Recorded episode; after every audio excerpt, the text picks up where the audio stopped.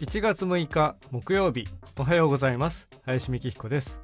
大阪の天気は雪混じりの雨。朝9時半時点で気温6度湿度60%です。今日は第306回で新年最初のお買い物は測るというテーマです。まあ年が明けてから買い物された方も多いかと思いますが本当の初買い物は何だったろうなと思うんですが、まあ、これはオンラインショッピングですね。で、買ったのはですね、温度計。タニタの防水温度計。2700円ということで、Amazon のリンクが貼ってありますが、こちらね、前からちょっと目はつけてはいたんですよね。で、どうしようかなどうしようかなと思ってはいたんですけれどまあやっぱり買ってみるかという感じでこの年の頭に買ってみました。まあ何に使うかというとコーヒーが一番メインかなとは思うんですけれどコーヒーの温度って本当大事なんだなというのを最近ようやく知りまして。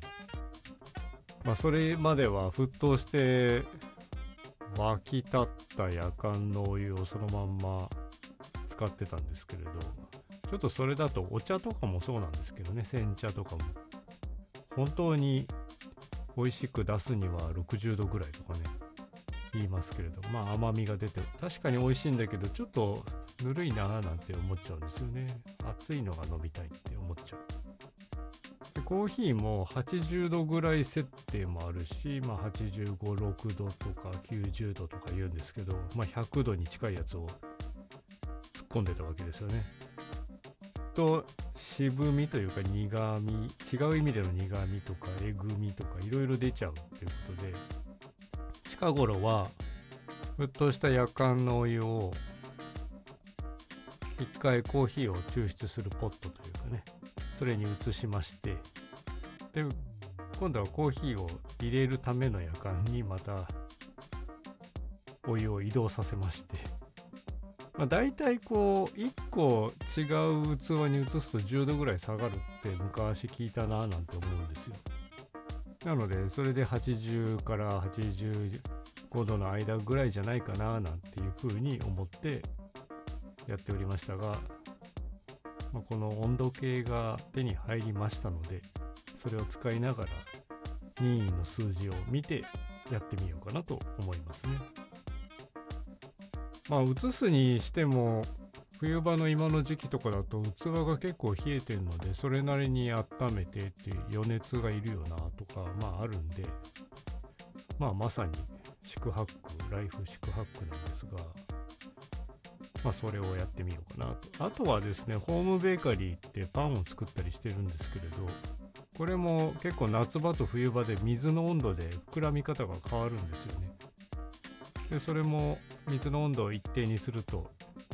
結構パンの質も安定するということで、これはやってみようと。以上2つが測れたらまあ、この道具の役割はいいかなと思っています。まあ道具にね頼りすぎるっていうのもよくはないしでも道具を使うことでこう目視可視化なんて言葉がありますけれどこれぐらいの数字化っていうのが分かるとそしてそれの結果が分かると自分の体に経験として入りやすいし、